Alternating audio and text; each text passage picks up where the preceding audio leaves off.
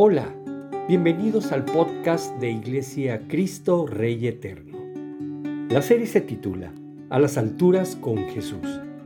Te invito a escuchar el siguiente episodio con el pastor Antonio Barrera. Hola, bienvenidos a otro devocional de la serie titulada A las alturas con Jesús. Estamos reflexionando en algunos pasajes de la enseñanza de Jesús en el llamado Sermón del Monte, misma que encontramos en el Evangelio según Mateo.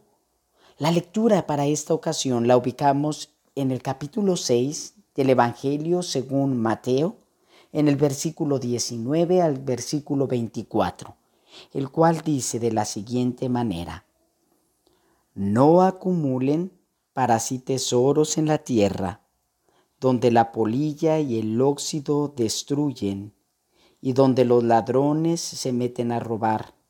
Más bien, acumulen para sí tesoros en el cielo, donde ni la polilla ni el óxido carcomen, ni los ladrones se meten a robar, porque donde esté tu tesoro, allí estará también tu corazón. El ojo es la lámpara del cuerpo, por tanto, si tu visión es clara, todo tu ser disfrutará de la luz, pero si tu visión está nublada, todo tu ser estará en oscuridad. Si la luz que hay en ti es oscuridad, qué densa será esa oscuridad. Nadie puede servir a dos señores, pues menospreciará a uno y amará al otro, o querrá mucho a uno y despreciará al otro. No se puede servir a la vez a Dios y a las riquezas. Tesoro y corazón. Hubo una serie de televisión mexicana que trataba de una vecindad. Varios personajes participaban representando a niños. En especial uno de ellos, su mamá lo llamaba Tesoro este personaje llamado Kiko representaba al niño consentido por mamá, quien le daba lo que deseaba.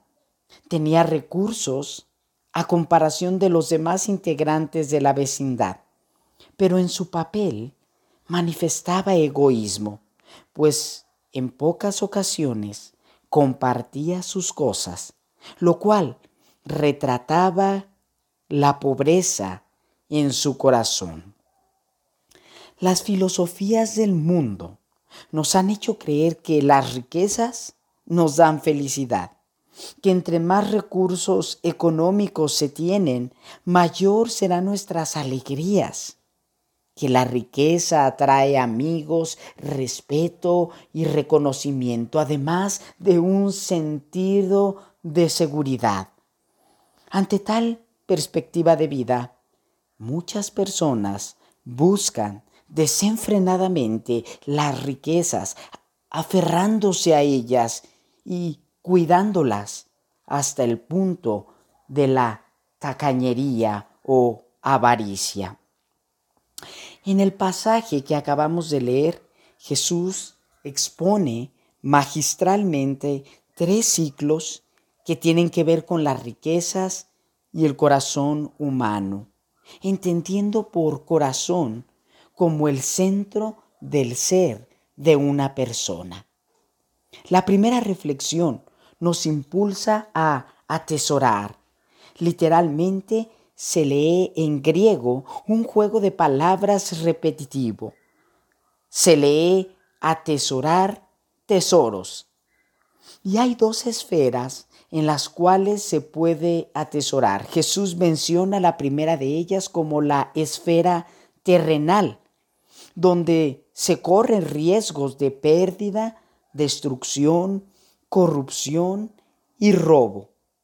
Jesús usa términos como polilla, óxido y ladrones, los cuales son agentes que causan pérdida o deterioro. La audiencia principal de esta enseñanza claramente identificaron estos riesgos de inversión pues la gente escondía sus tesoros, es decir, monedas, metales y otros artículos de valor, excavando bajo sus propiedades o en algunas cavernas.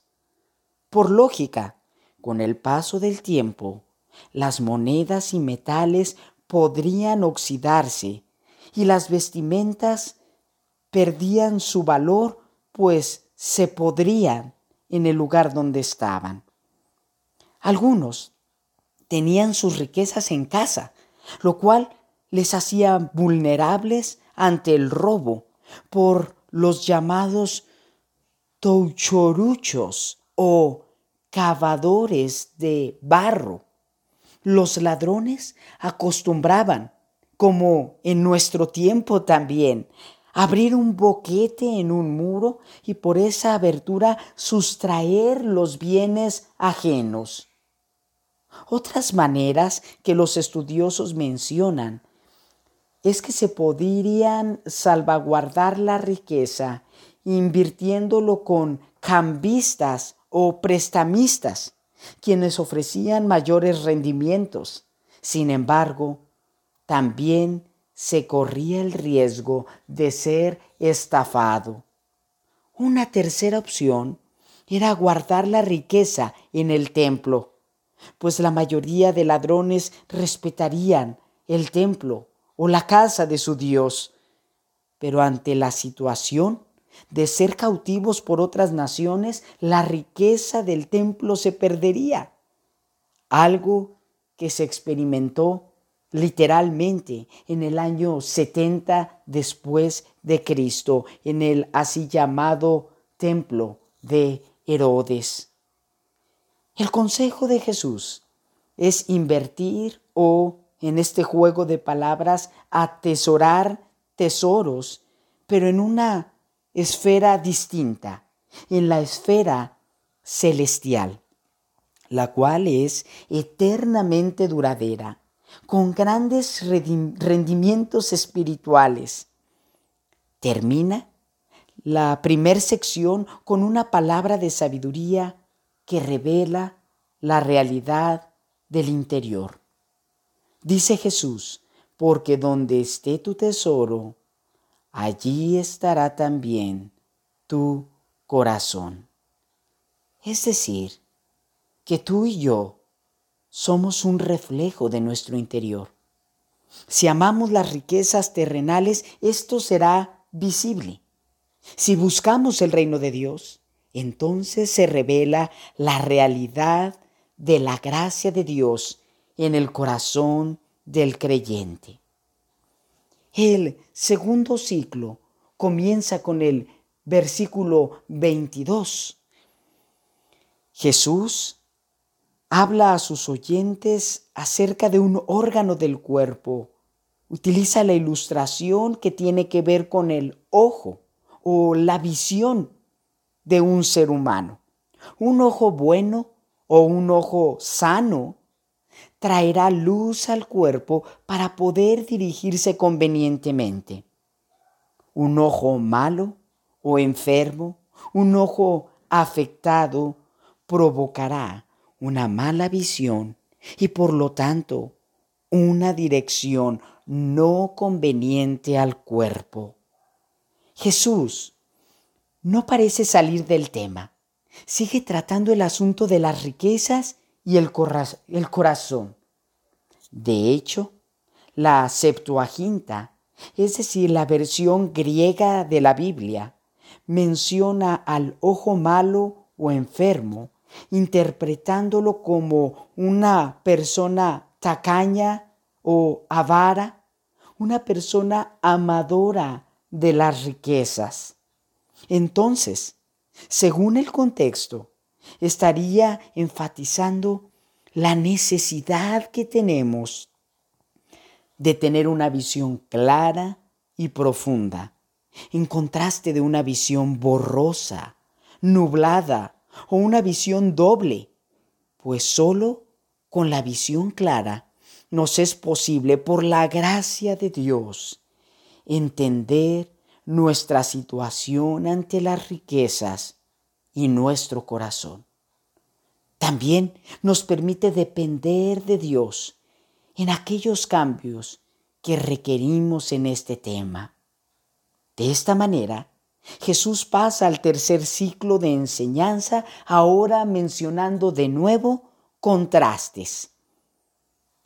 No es posible, nos dice el Señor Jesús en el versículo 24, que alguien pueda servir a dos señores a la vez. Era muy raro que en el tiempo de Jesús un señor que tuviera un esclavo lo podía compartir con otro amo o con otro señor a la vez. Jesús habla de esta práctica que no era común de su tiempo, pero lo enfoca a dos señores, Dios y las riquezas, mencionando por el término riquezas, el cual está en arameo, el nombre de un dios caldeo llamado Mamón, el Dios antiguo de la prosperidad, el Dios de la abundancia y la riqueza. Jesús no menciona que sea mala la riqueza, pues en realidad lo malo del hombre proviene de su corazón, pues en el corazón se revelan las intenciones y en muchas ocasiones oscuras del ser humano las intenciones con doblez de corazón. Jesús mismo enfrentó también tales tentaciones. Cuando podría servirse a él mismo, Jesús prefirió servir antes que ser servido, como lo expresa el Evangelio según Marcos capítulo 10, versículo 45, que dice, porque ni aun el Hijo del Hombre vino para ser servido, sino para servir y para dar su vida en rescate por muchos. El costo de servir, el costo de ser el Salvador, contenía también un sacrificio contrastante, en el sentido de que Jesús tuvo que renunciar a sus propias riquezas. Así lo escribe el apóstol Pablo en su segunda carta a los Corintios capítulo 8 versículo 9, donde nos recuerda lo siguiente, ya conocen la gracia de nuestro Señor Jesucristo, que aunque era rico, por causa de ustedes se hizo pobre, para que mediante su pobreza ustedes llegaran a ser ricos.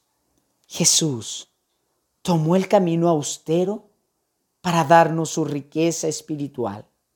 Solo por Cristo nosotros podemos ser instrumentos para bendecir a otros, para servir al Señor y usar las riquezas para lo cual nos fueron otorgadas. Yo te invito que invirtamos todo lo que somos y todo lo que tenemos para el reino eterno de Dios. Oremos. Padre, damos gracias por tu palabra. Este día, Señor, nos impulsa por medio de tu Espíritu a analizar nuestro corazón frente a este tema delicado del dinero, las riquezas. Lo importante no es tener mucho o tener poco. Lo importante, Señor, es nuestro corazón. Y no hay mejor lugar que nuestro corazón esté en tus manos y dirigido por tu santa y perfecta voluntad. Ayúdanos, Señor, a invertir los recursos de nuestra vida, nuestro tiempo, nuestros esfuerzos, nuestro cuerpo, ofrecerlo todo en sacrificio vivo, santo y agradable a ti, que sea un culto racional.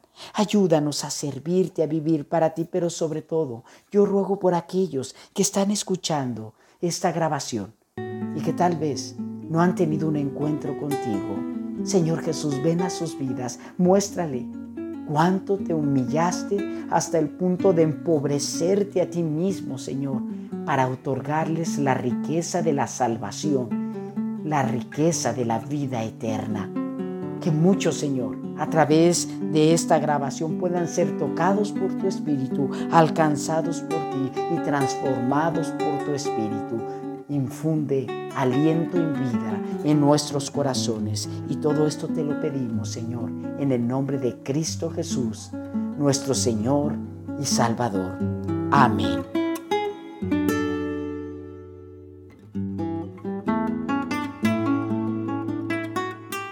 Esperamos que la transmisión haya sido de tu agrado. Si quieres conocer más de nuestro ministerio, visita nuestra página www.icre.org.mx o búscanos en las plataformas de YouTube y Facebook como Iglesia Cristo Rey Eterno. Suscríbete a nuestras páginas y comparte nuestros materiales. Hasta pronto.